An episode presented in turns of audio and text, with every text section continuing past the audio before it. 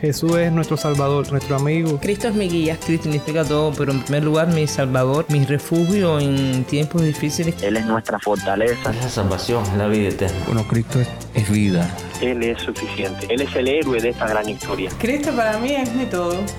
Es todo.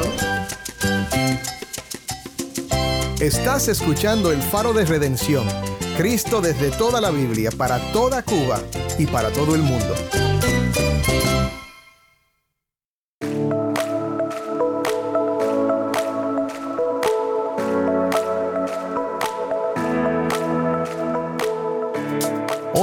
Soy el pastor Dani Rojas, el nuevo director y locutor del Faro de Redención. Gracias por acompañarme hoy. Esta semana, como solemos hacer en nuestro programa, compartiremos predicaciones desde Cuba. Aquí en el Faro regularmente presentamos sermones de nuestros amados amigos y pastores en Cuba. Hoy compartiremos un sermón por el pastor Andy Quesada desde la Iglesia Bautista Nueva Vida Habana Vieja en La Habana, Cuba.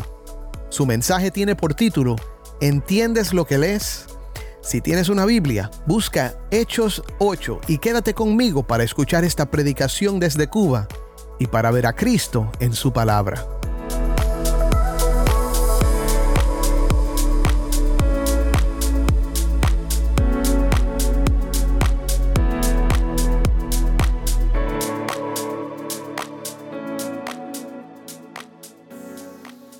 Quiero invitarles a leer en Hechos capítulo 8, versos 26 en adelante. Dice ahí la palabra del Señor. Un ángel del Señor habló a Felipe diciendo, levántate y ve hacia el sur por el camino que desciende de Jerusalén a Gaza, el cual es desierto. Entonces él se levantó y fue, y sucedió que un etíope eunuco funcionario de Candace, reina de los etíopes, el cual estaba sobre todos sus tesoros, había venido a Jerusalén para adorar, volvía sentado en su carro y leyendo al profeta Isaías. Y el Espíritu dijo a Felipe, acércate y júntate a ese carro. Acudiendo Felipe, le oyó que leía el profeta Isaías y dijo, ¿pero entiendes lo que lees? Él dijo, ¿y cómo podré si alguno no me enseñare? Y rogó a Felipe que subiese y se sentara con él. El pasaje de la escritura que leía era este, como oveja a la muerte fue llevado y como cordero mudo delante del que lo trasquila, así no abrió su boca. En su humillación no se le hizo justicia, mas su generación, ¿quién la contará? Porque fue quitada de la tierra su vida. Respondiendo el eunuco dijo a Felipe, te ruego que me digas, ¿de quién dice el profeta esto? ¿De sí mismo o de algún otro? Entonces Felipe, abriendo su boca y comenzando desde esta escritura, le anunció el evangelio de Jesús. Y yendo por el camino llegaron a cierta agua y dijo el eunuco, aquí hay agua, ¿qué impide que yo sea bautizado? Felipe dijo, si quieres de todo corazón, bien puedes. Y respondiendo dijo, creo que Jesucristo es el Hijo de Dios. Y mandó parar el carro y descendieron ambos al agua, Felipe y el eunuco, y le bautizó. Cuando subieron del agua, el Espíritu del Señor arrebató a Felipe y el eunuco no lo vio más, y siguió gozoso su camino. Pero Felipe se encontró en Azoto y pasando anunciaba el Evangelio en todas las ciudades hasta que llegó a Cesarea. Hermanos, sin duda este es un pasaje que, que, nada más de leerlo produce gozo, ¿verdad? Produce gozo en ver la manera maravillosa en la que Dios ora para que el Evangelio de Jesucristo avance y traiga salvación a este hombre etíope. Interesante porque el pasaje nunca nos dice específicamente que Dios estaba haciendo eso. No lo dice explícitamente. Pero cuando uno comienza a leer la narrativa, uno se da cuenta que Lucas quiere mostrarnos que esta es la obra de Dios. Felipe lo conocemos, él había sido uno de los siete diáconos elegidos para servir a las mesas. Había sido uno de los que había sido esparcido y había comenzado a predicar el Evangelio. Lo vimos la semana pasada predicando el Evangelio en Samaria, trayendo la salvación a, a todas estas personas en Samaria. Y el pasaje nuestro comienza enfocándonos, diciéndonos que un ángel del Señor le dijo a Felipe, levántate, ve hacia el sur por el camino que desciende a Jerusalén a Gaza, el cual es desierto. Entonces él se levantó y fue. El pasaje no tiene que decir explícitamente que Dios estaba orquestando la salvación, porque ya desde el primer versículo, el versículo 26, hay un ángel del Señor que está guiando a Felipe para una misión específica. Como vemos en el resto de la historia, esa misión era llevar el evangelio de salvación a un hombre etíope. Hermanos, yo no sé si ustedes solo le llaman la atención, pero a mí me, llama mucho la atención que Dios en su gracia y que Dios en su misericordia tenga en cuenta a este hombre para salvarle. Hasta ahora en el libro de los Hechos hemos visto salvación masiva de personas. 3.000, 5.000 personas, muchas personas creyendo, personas de toda una ciudad, pero es como que Lucas nos está diciendo, no se trata solamente de una salvación de muchas personas, también Dios tiene en cuenta hasta alguien como un eunuco etíope que está regresando a su casa, que vive demasiado lejos de Jerusalén, para salvarle, para alcanzarle en su misericordia. Nuestra historia continúa y Lucas entonces nos cuenta, nos da detalle de quién era este hombre. Dice que era un etíope, era eunuco, estaba sobre todos los tesoros de la reina Candace y había venido a Jerusalén para adorar. Estos detalles para nosotros son importantes porque este hombre eunuco eh, tenía una condición física que de por sí no le permitía entrar al templo de Jerusalén a adorar. Cuando él llegara a Jerusalén para adorar, tenía que adorar junto con los otros gentiles desde lejos. Porque la ley establecía, la ley judía establecía que un hombre eunuco no podía entrar al templo a rendir adoración. Aún así, este hombre era un hombre que era devoto a Dios. Parecido también a, Cornelio, que no era del pueblo de Israel y que era devoto al Señor. Y Dios, de una manera maravillosa en su gracia, piensa este hombre para salvarle. Su condición de eunuco también significaba que estaba al servicio de la realeza. Por dos razones tenía esta condición física. Una, para que no tuviera familia y su servicio estuviera completamente dedicado a la realeza y dos, para impedir también que quizás tuviera relaciones entre la realeza y manchar el linaje real. Este era un hombre completamente dedicado al servicio de la reina de los etíopes. Era un hombre importante también. Estaba al cuidado de todos sus tesoros. Es lo que pudiéramos decir ahora quizás el, ministro de, finanzas, ¿verdad? El hombre que manejaba el tesoro, el dinero, la plata de esta reina. Me llama la atención también en la historia que dice el pasaje más adelante que tenía la palabra de Dios. En un tiempo en que, este, en que era un poco difícil que personas tuvieran en sus manos los manuscritos ¿verdad? disponibles para ellos, estos manuscritos estaban solamente disponibles en el templo, este hombre, quizás por su importancia, quizás porque tenía dinero, había logrado obtener, al menos según este pasaje, manuscritos del profeta Isaías. Así que era un hombre devoto a Dios, había venido a Jerusalén a adorar y era un hombre que tenía en sus manos las escrituras. Pero todo eso, hermanos, no era suficiente todavía. Como el pasaje nos muestra, este hombre no había escuchado el Evangelio de Jesucristo. Y Dios en tu gracia, Dios en su misericordia, ora a través de Felipe para que, dadas estas circunstancias, este hombre, eunuco, pudiera escuchar el Evangelio de la salvación. El pasaje dice que el Espíritu dijo a Felipe, acércate, júntate a ese carro. Otra versión nos dice que Felipe eh, comenzó a correr. O sea, imagínense, imagínense esa escena, ¿verdad? Un camino desierto, camino a Gaza, un camino no muy común para los judíos, era un camino que conducía hacia la tierra de los filisteos. Los filisteos que en el Antiguo Testamento eran los archienemidos de Israel. Y ahí está Felipe en este camino desierto corriendo al lado de un carruaje y le escuchó leer al profeta Isaías. Era una costumbre, este hombre sentado en su carruaje, iba leyendo en altavoz al profeta Isaías. Y usted se imagina la escena, Felipe corriendo al lado del carruaje y mirando al hombre, escuchándolo leer el pasaje y decirle, ¿entiendes lo que lees? No percibimos bien los detalles, pero, pero qué escena, ¿no? Un siervo de Dios corriendo al lado de un, carruaje y, y preguntándole a este hombre, ¿entiendes lo que lees? A lo que por supuesto ese hombre entendió, ¿cómo? respondió, ¿cómo puedo entender si nadie me explica? Entonces lo invitó a sentarse a su lado y Lucas, que está escribiendo la historia en el versículo 32, entonces nos hace un comentario de qué lugar específico del profeta Isaías estaba leyendo este hombre. El pasaje que leíamos hace un rato en Isaías capítulo 53. Un pasaje que habla del siervo sufriente de Dios.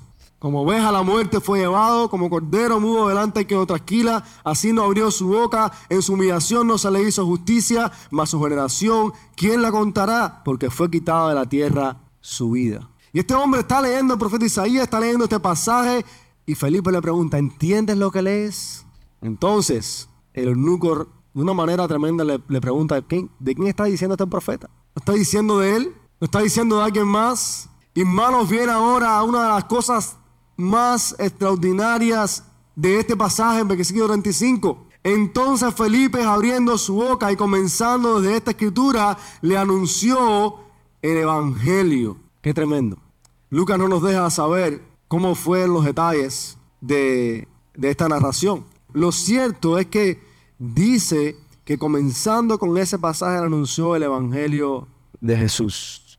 Bueno, para nosotros puede parecer obvio que Isaías 53 se trata de Jesús, porque nosotros tenemos, tenemos todas las escrituras. Y porque nosotros tenemos una mente informada por la palabra de Dios, que usted lee Isaías 53 y usted dice, este es Jesús. Pero este hombre eunuco no tenía lo que nosotros tenemos hoy a nuestra disposición. Él solamente tenía un rollo de Isaías.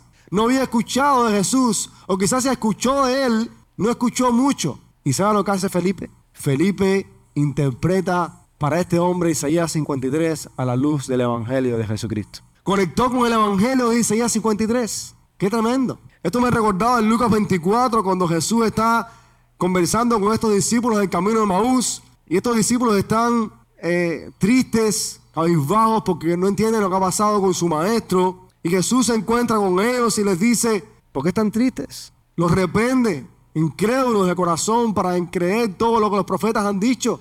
Y dice el pasaje en, Lucas 24 que Jesús abrió su entendimiento para que convirtieran las escrituras, para que entendieran todo lo que decían de él en la ley de Moisés, en los salmos, en los profetas, dentro de los cuales esos profetas estaba Isaías.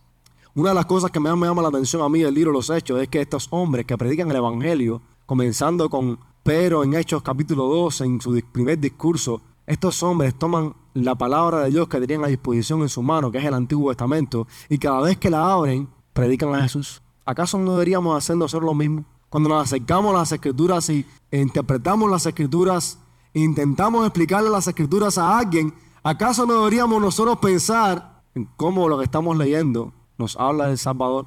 Porque eso fue lo que Felipe hizo. Felipe acudió a la necesidad de este hombre, pudo haberle explicado muchas cosas del Antiguo Testamento, pero el pasaje dice que comenzando aquí, le predicó, le anunció el Evangelio de Jesucristo. Hermano, el punto fue que el eunuco entendió que Isaías 53 se hablaba de Cristo y su deseo de bautizarse nos indica que Felipe le habló también quizás acerca del bautismo. La condición para su bautismo fue creer. ¿A qué agua que impide que sea bautizado? Si crees bien puedes. Y viene una declaración tremenda. Creo que Jesucristo es el Hijo de Dios. Hermanos, en teología, los que estudian en el seminario, hay una asignatura que se llama Cristología.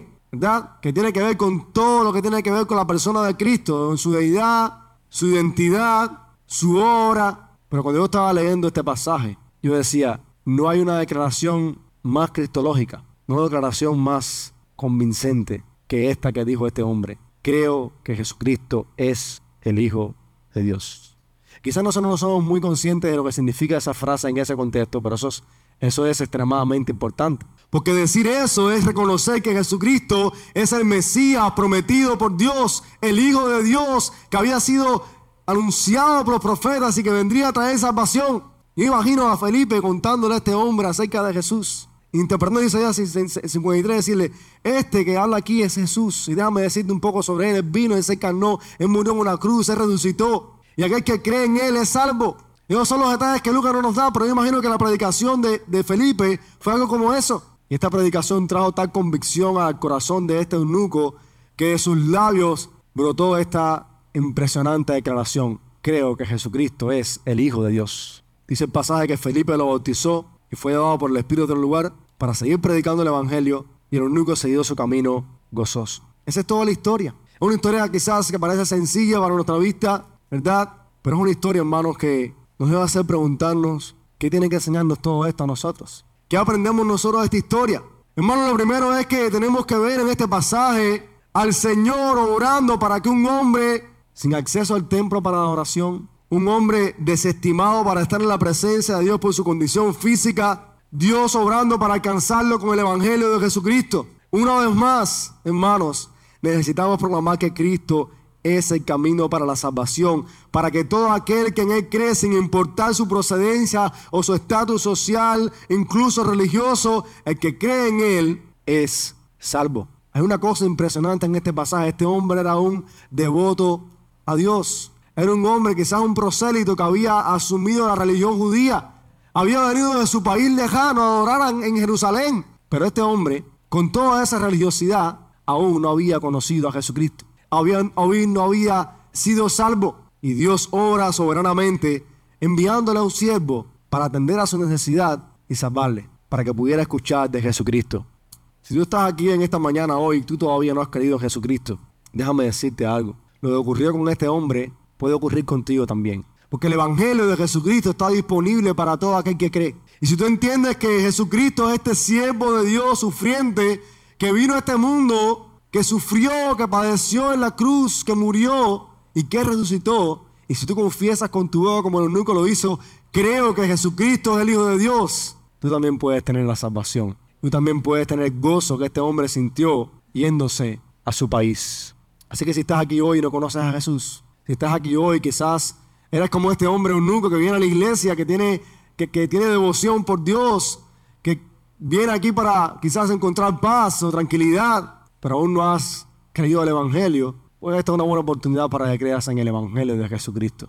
Hermanos, pero también para nosotros aquí hay una enseñanza bien particular para nuestra vida como cristianos, si estás aquí hoy, y es cuál es tu entendimiento de Jesús. Porque podemos ser cristianos, hallarnos en Cristo y aún no entender cuál es la misión de Jesús. ¿Quién es el Cristo en quien nosotros hemos creído? Cada vez que nosotros como cristianos pensemos en Jesús, tenemos que pensarlo como este siervo sufriente de Dios, del cual habla Isaías, que sufrió, que padeció, que murió, que resucitó y está en su trono reinando. Es triste que muchas veces nosotros como cristianos tenemos una baja percepción de la persona de Jesús. Y pensamos que Jesús es un maestro, pensamos que Jesús es simplemente nuestro amigo, nuestro compañero, pero Jesús es el Hijo de Dios, que murió en la cruz para darnos salvación. Hermanos, tenemos que estimar a Jesús. Jesús es nuestro mayor tesoro. Es Jesús tu tesoro como cristiano. Está tu vida fundada, anclada en la persona de Jesucristo. Has confiado tú como creyente única y exclusivamente en Jesucristo, el siervo de Dios para tu salvación. Esto, nos debe llamar a nosotros como cristianos a la reflexión. ¿En quién hemos creído? ¿Cuál es nuestra idea del Salvador? ¿Por qué estás aquí hoy? Este pasaje también nos enseña, hermanos, que Dios obra en esta historia usando a su siervo Felipe para que el Evangelio continúe siendo predicado. Un ángel le indica dónde ir, su espíritu lo pone junto al carruaje y luego lo lleva a otro lugar para que continúe predicando el Evangelio. Y eso nos enseña algo, hermanos. Dios puede usarte como usó a Felipe para la proclamación de su palabra. Y fíjese la condición bajo la cual está predicando Felipe. No se nos olvide esto. Felipe está siendo perseguido. Salió perseguido de Jerusalén y está caminando a diferentes lugares predicando el Evangelio. No es que está en su casa, no es que está en su pueblo predicando el Evangelio a la gente de su pueblo, no. Felipe está en Samaria, ahora está en camino a Gaza, después se encontró en Azoto, iba hasta Cesarea. O sea, está, está recorriendo ciudades después de la persecución, predicando el Evangelio de Jesucristo. En nuestra vida cristiana deberíamos preguntarnos frecuentemente, ¿cómo me está guiando el Señor a compartir el Evangelio con otros? Con amigos, con compañeros de trabajo, con familiares. Hermanos, el mensaje del Evangelio es el mensaje más glorioso, más importante que una persona en este mundo puede escuchar. ¿Cuáles son las noticias que le traen felicidad a los cubanos hoy en día? ¿Me llegó el parol? ¿Sí o no? se ha vuelto como que vaya, eso es la mejor noticia que alguien puede recibir. Me llegó el parol. Y puedes tener gozo por eso si te llegó el parol, ¿ok? No hay nada pecaminoso en eso. El problema es que nosotros no tenemos ese gozo muchas veces con el mensaje del Evangelio de Jesucristo. No deberíamos tener nosotros como cristianos primero gozo por haber sido salvados por este Evangelio y en segundo lugar anunciar ese Evangelio como la mejor noticia que los cubanos puedan escuchar para que sea que estén aquí o que se vayan para otro lugar, tengan en su vida lo que más necesita el ser humano, la salvación de su alma. Por eso, hermano, tú y yo, como Felipes, podemos convertirnos en mensajeros del Evangelio. Y el Señor, hermano, nos da oportunidades para hacer eso todos los días. Necesitamos ser sensibles a la voz del Señor. Porque todos los días tenemos oportunidades con amigos, con compañeros de trabajo, con familiares, que acercan a nosotros quizás a, hablarte de lo terrible que está la situación, de lo mala que está la cosa en Cuba. Y nosotros nos, unimos a ellos en esa, en esa conversación y dejamos al lado el Evangelio. Yo creo que el Señor nos ha dado a nosotros excelentes oportunidades en estos tiempos para poder hablar del Evangelio de Jesús. El Evangelio que nos trae esperanza, que nos trae salvación, que nos trae gozo aún en medio de cualquier situación y que nos enfoca en nuestra vida.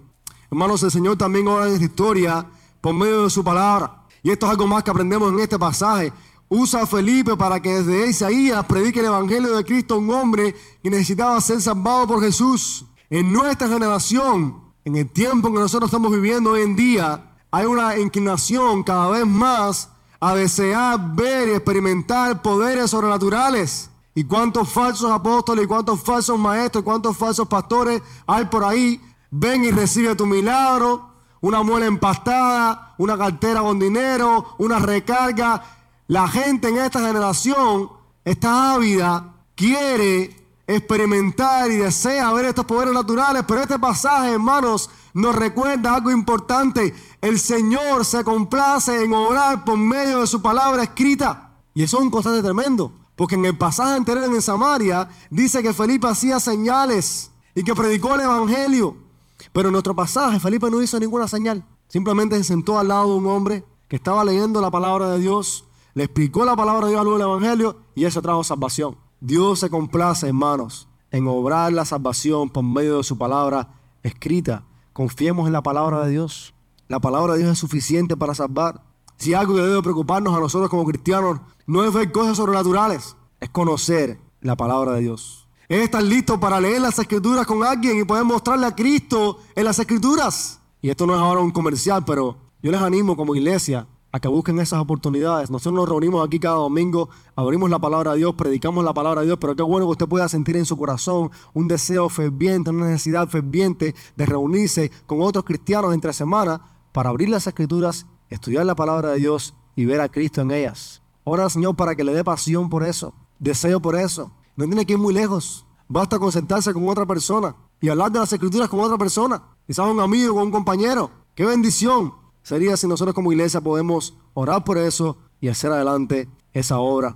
Hermanos, para aquellos que amamos la doctrina, esto es importante, porque esta es otra enseñanza que este pasaje trae a nuestra vida. Para aquellos que amamos la doctrina, que nos gusta ser teológicamente sólidos, ¿verdad? Hay una cosa aquí que, que es importantísima y que no podemos pasar por alto para, para nosotros. Nosotros somos una iglesia que ama la palabra de Dios, que nos esforzamos y oramos al Señor para que podamos predicar la palabra de Dios con fidelidad levantamos el estándar de tener una doctrina que sea saludable, que entendemos que es importante que la gente crezca con una doctrina saludable y fuerte en su vida cristiana, pero no olvidemos una cosa que este pasaje nos enseña sobre eso. Muchas veces nosotros pensamos que para que alguien llegue a la salvación, para que alguien conozca al Señor, tenemos que desempolvar todo nuestro conocimiento teológico, echárselo encima, y que la persona tenga una clara un claro entendimiento de la doctrina de la justificación y un claro entendimiento de, de, la doctrina de la suficiencia de las escrituras y un claro entendimiento de la cristología y un claro entendimiento de la doctrina de Dios y la doctrina del hombre.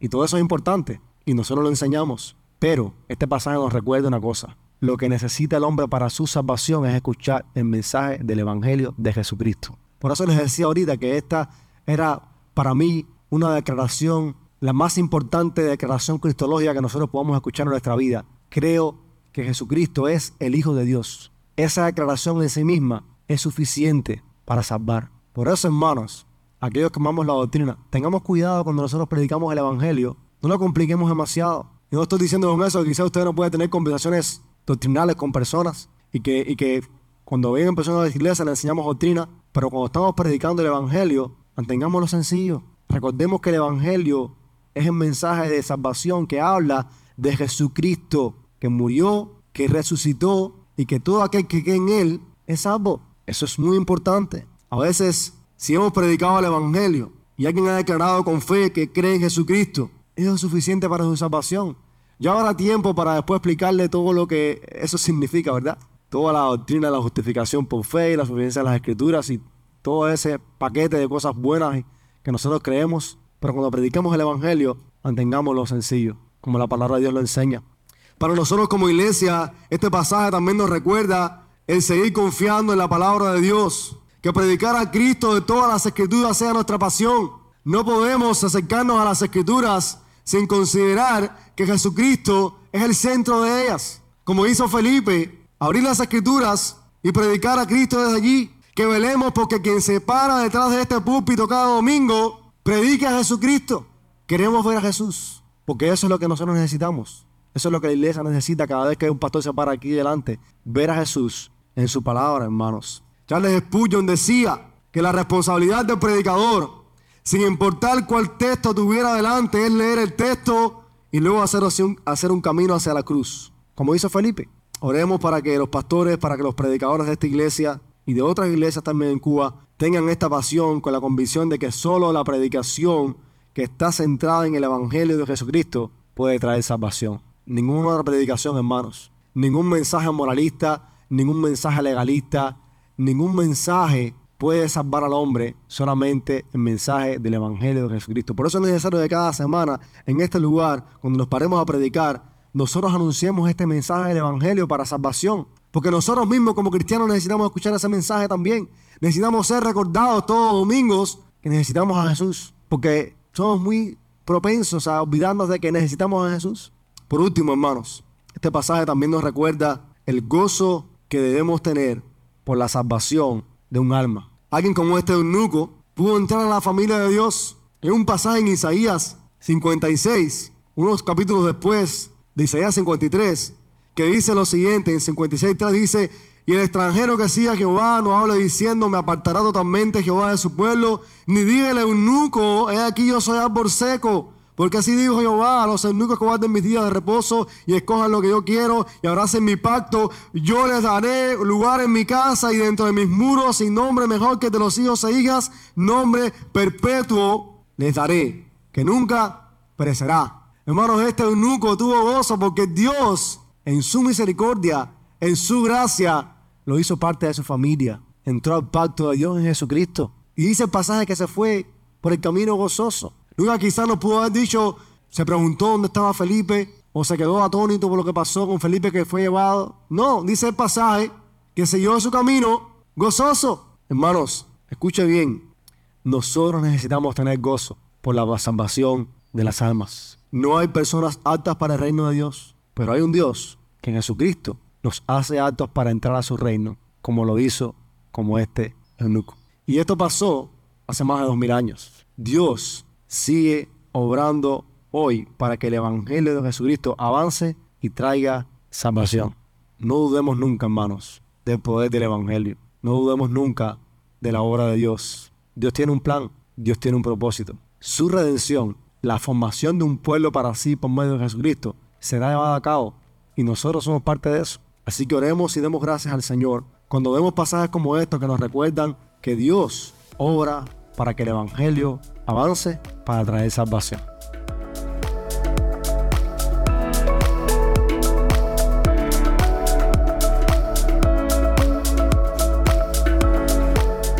Soy el pastor Dani Rojas y esto ha sido una presentación del Faro de Redención. Qué bendición fue oír del pastor Andy Quesada y su exposición de Hechos 8 del 26 al 40. Siempre es un placer para nosotros poder compartir la voz del pueblo de Dios en Cuba con todo el mundo. Si deseas saber más sobre nuestro ministerio, visita nuestra página web elfaroderedención.org. De nuevo, elfaroderedención.org. Gracias por acompañarme hoy. Te invito a que me acompañes mañana en esta serie Predicaciones desde Cuba. El faro de redención, resplandeciendo la luz de Cristo desde toda la Biblia para toda Cuba y para todo el mundo.